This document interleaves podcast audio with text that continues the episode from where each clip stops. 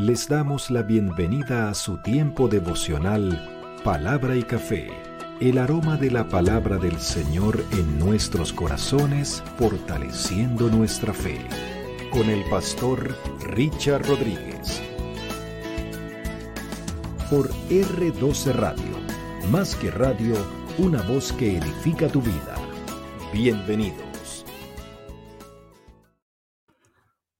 Hoy, mis amados, para hoy en palabra y café dice de la siguiente manera, Señor, ayúdame a conocer la plenitud de tu amor. Estamos en nuestra nueva temporada Palabra desde la prisión, analizando las cuatro cartas de la prisión de nuestro amado apóstol Pablo. Comenzamos con la carta a los Efesios, entendiendo que en medio de la más difícil circunstancia, una de las adversidades de las tantas que vivió el apóstol Pablo, que fue estar en la prisión, pues desde allí el Señor lo usa para traer palabra, consuelo, ánimo, exhortación, todo lo necesario de la mano del Señor a través de Pablo estando en la prisión. Momentos difíciles. Queriendo decir que aún en las más difíciles eh, situaciones de adversidad, el Señor sigue usándonos. Somos entonces como hijos de Dios, somos como aquel árbol plantado junto a corrientes de agua que en medio de la sequedad, que en medio del verano y del sol, sus raíces obtienen todos los nutrientes, sus hojas están verdes y dan fruto aún en los tiempos más difíciles del verano. Y así somos nosotros, arraigados y cimentados en el Señor Jesucristo y en su palabra, podemos dar fruto, podemos tener nuestras hojas verdes en medio de las más difíciles circunstancias. Muy temprano, un café por eso. Mm lo hemos dicho. La primera parte de la carta a los Efesios, ya lo dijimos el devocional pasado, tiene que ver con la obra salvadora de Dios desde el capítulo 1, versículo 3 hasta el capítulo 3, versículo 21, en el cual estamos en este momento. Es decir, mañana, si el Señor así lo permite, terminaríamos la primera parte que habla de la obra salvadora de Dios. Hasta ahora lo ha hecho.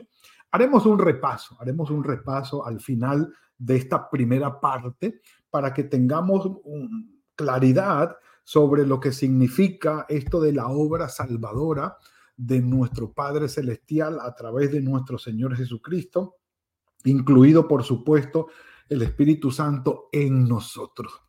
Y la parte de hoy tiene que ver con el conocimiento del amor de Dios. Sabemos que hay dos virtudes trascendentales, cruciales, centrales, que se manifiestan de Dios para con nosotros, la justicia y el amor. La justicia y el amor, virtudes de Dios inherentes en Él, Él es justicia, Él es amor, se manifiestan para con nosotros. Debido a nuestro pecado, había que hacer justicia, porque el pecado no puede pasar inadvertido, no puede quedar sin castigo. Eh, el castigo, el, perdón, el, el pecado tiene que ser remediado. El que pecó tiene que pagar. Esa es la justicia. Pero el amor del Señor se manifiesta queriendo el Señor no que el ser humano pagara, pero alguien tenía que pagar. Y ofrece a nuestro Señor Jesucristo en amor, manifestando su amor para con nosotros, para traernos la salvación. En la cruz de Cristo se conjugaron la justicia de Dios y el amor de Dios. Por eso Romanos 5.8 dice eh, que de esta manera nos amó Dios, que aún siendo pecadores, Cristo murió por nosotros. Entonces, eh, esa manifestación del amor de Dios tenemos que comprenderla nosotros. Hay quienes dicen que no fueron los clavos los que sostuvieron a Jesús en la cruz, porque él podía bajarse. Lo que sostuvo a Jesús en la cruz fue el amor por nosotros, morir por nuestros pecados y traernos esa bendición.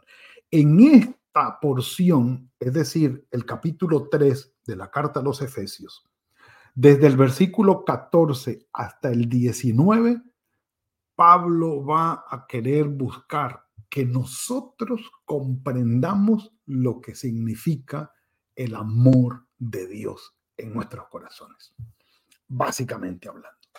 Dice, por esta causa, por todo lo anterior, y vean lo curioso, cómo comienza exactamente con las mismas palabras o la misma frase el capítulo 3, versículo 1, por esta causa yo Pablo, y por esta causa o a razón de esto, dice Pablo, doblo mis rodillas ante el Padre de nuestro Señor Jesucristo. Algunos manuscritos no traen el, el de nuestro Señor Jesucristo, sino ante el Padre. Está bien, no, no está diciendo ninguna mentira si fue un agregado luego, no, no, no hay problema con eso, ¿sí? Por esta causa doblo mis rodillas en oración delante del Señor, por supuesto, y dice el versículo 15, de quien toma nombre toda familia en los cielos y en la tierra. Y quedamos nosotros como, ¿de qué estamos hablando aquí? Bueno, eh, sencillamente eh, estamos hablando de esto. Tomar nombre o toma nombre, eh, frase que se menciona en Efesios 3:15, se refiere al hecho de que todos los ángeles y los seres humanos fueron creados por Dios y tienen por Él su existencia. Tomar nombre de es recibir la existencia de parte de. Es decir, yo tomé nombre de mi papá y mi mamá. Es decir, yo le debo mi existencia a ellos. Eh, entonces, yo tomé nombre, yo llegué a existir. Eh, eh, para los semitas, el nombre manifiesta las propiedades del que lo lleva y a veces equivale a la misma persona o a la persona misma en sí. Es decir, el nombre del Señor es el Señor mismo.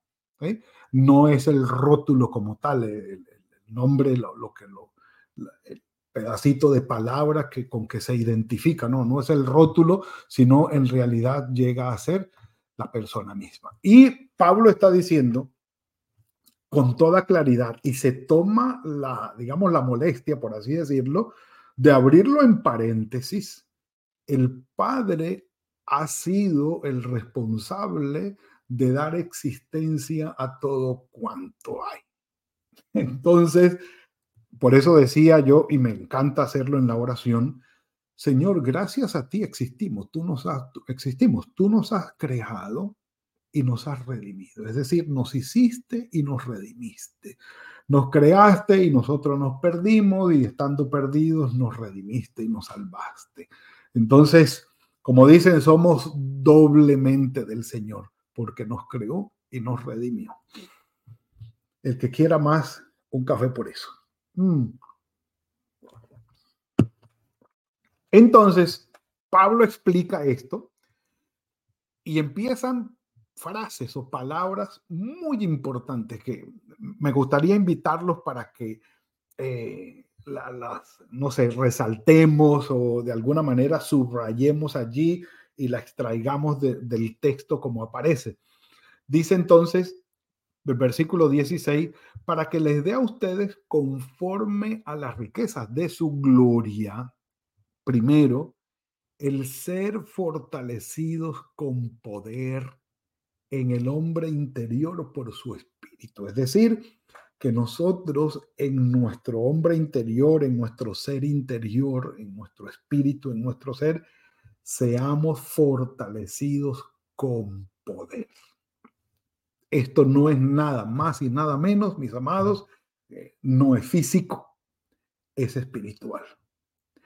Tener el poder de Dios en nosotros la capacidad para enfrentar circunstancias difíciles, la capacidad, el poder de Dios para enfrentar situaciones de sufrimiento, de necesidad que haya, es decir, fuertes por dentro.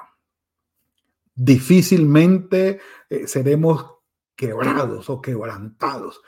eh, como decía Pablo, nos hemos caído, pero no estamos destruidos, ¿no? estamos derribados, pero no estamos acabados. O sea, nos caemos y nos volvemos a levantar.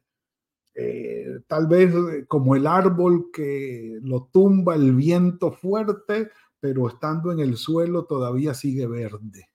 los he visto, he visto. Entonces, esa fortaleza interior, e, esa, esa fuerza interior que nos da el Señor, dice, fortalecidos con poder en el hombre interior por su espíritu, es clave para nosotros. Y ustedes saben que en la parte física la fortaleza viene por el alimento todos los nutrientes que nosotros tomamos en nuestros alimentos, la forma como nos alimentamos y cómo nos ejercitamos, llegan a crear en nosotros una fortaleza física externa. Bueno, la de adentro tampoco está muy lejos de eso. Hay algo que debemos alimentarnos, con algo tenemos que alimentarnos y en algo tenemos que ejercitarnos. Alimentarnos con la palabra del Señor ejercitarnos en la oración, en todas las actividades de piedad conocidas, la lectura, la meditación, hacer eh, el ejercicio de la evangelización, de compartir con otros y por supuesto, entrando en tiempos de dificultad, ejercer la confianza en el Señor. Porque los tiempos de sufrimiento son el gimnasio del alma. Anótelo allí un café por eso. Mm. Entonces, fortalecidos de esa manera, dice, perdón, que habite Cristo por la fe en vuestros corazones. Ya está. Otra frase importante. Fortalecidos, habitados por Cristo, a fin de que, estando entonces arraigados y cimentados en el amor de Dios, es decir, teniendo en nuestro ser toda la manifestación del amor de Dios en su salvación, en la presencia de su Espíritu Santo y en la obra que hace en nosotros su palabra, la oración y la comunicación con Él, en oración, fortalecidos en medio del ejercicio de confiar en Él, en medio de las circunstancias más difíciles. Entonces, arraigados y cimentados en el amor, dice del Señor, ustedes sean plenamente capaces de comprender, que ahí es donde yo digo, mm, ¿a qué horas? Comprender, sí, es decir, que podamos recibir y experimentar.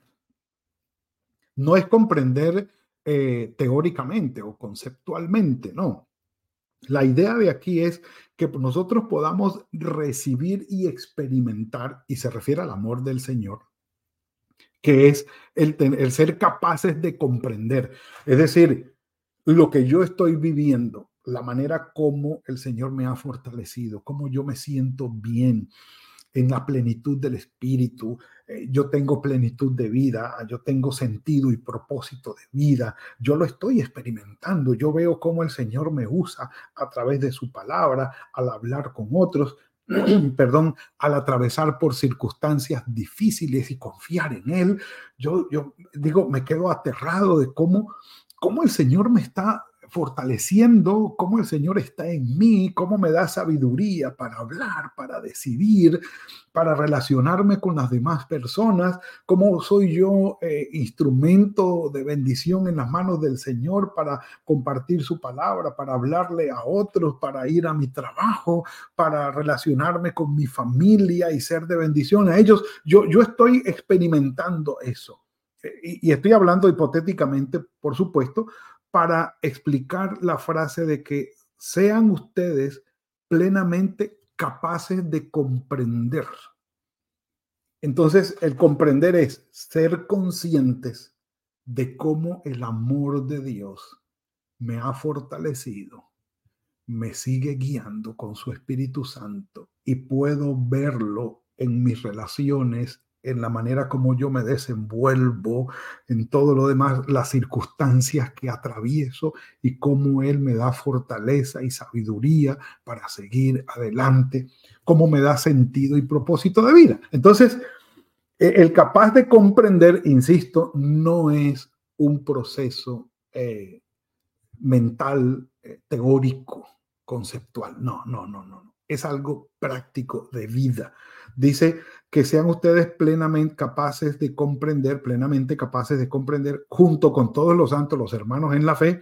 Y dice aquí, cuál sea la anchura, la longitud, la profundidad y la altura, es decir, la plenitud, todo completo, y de conocer el amor de Cristo. Pero, digamos, a manera de una contradicción, eh, pero no, no es una contradicción mala, sino más bien una paradoja, dice Pablo, de conocer el amor de Cristo que excede a todo conocimiento. Es decir, nunca llegaremos a comprenderlo a plenitud. O sea, ¿cómo es posible esto? No. Eh, ¿Cómo lo recibes exactamente? ¿Cuál es el paso número uno y qué sucede? No, no, no. Cada uno tiene su experiencia con Dios. Eh, es muy difícil explicar en términos humanos cómo realmente esto se da. Tú, tú lo vas a experimentar, lo vas a vivir o, lo estás viviendo si ya lo estás viviendo. ¿eh? Dice, conocer el amor de Cristo que excede a todo conocimiento para que seáis llenos de toda la plenitud de Dios. ¿Para qué más? ¿Para qué más? Un café por eso. ¿Estás tú preparado, preparada, mi amado hermano, mi amada hermana, para enfrentar las circunstancias difíciles de sufrimiento y de adversidad con la plenitud del amor del Señor? Sentido de vida. ¿Estás fortalecido en tu interior? ¿Te sientes fuerte adentro? ¿Tu espíritu? La fortaleza no, no nos exime del miedo no, es la confianza de saber, bueno, tengo miedo, tengo cierta duda, pero yo voy, yo voy adelante, yo voy adelante. Eh, yo sé que el Señor va a estar allí conmigo y voy a estar del otro lado. ¿Cómo está tu fuerza interior? Es más, ¿cómo te estás alimentando? ¿Cómo te estás ejercitando en todas las disciplinas de piedad, espirituales para ser fortalecidos en, el interior. En medio de las circunstancias difíciles, confías en el Señor. Si de alguna manera pudieras medir, eh, sí, o probar tu, fortaleza interna, eh, no sé, del 1 al 10, ¿cuánto le pondrías? Obviamente estamos hablando de, una situación eh, espiritual difícil de medir en números, pero pero reflexionar en cuanto a eso y pensar fortalecidos con poder en el hombre interior, perdón, por su espíritu. ¿Habita Cristo en nuestros corazones por la fe? Sí, sí, gloria al Señor por eso. Pero vuelvo y les digo, es supremamente importante que nos alimentemos y nos ejercitemos en el espíritu para nuestro fortalecimiento interior en nuestro espíritu y estar capacitados en las manos del Señor para enfrentar las diferentes circunstancias y que podamos decir, he conocido o he comprendido lo que significa el amor de Dios en mí. Tengo fortaleza interior. No sé con qué compararla, no, no lo puedo hacer, pero tengo esa fortaleza interior.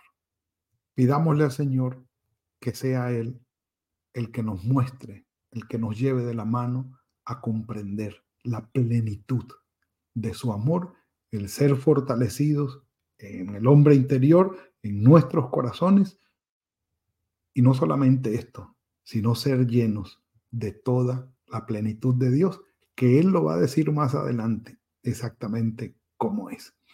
Confiemos en el Señor y esperemos en Él.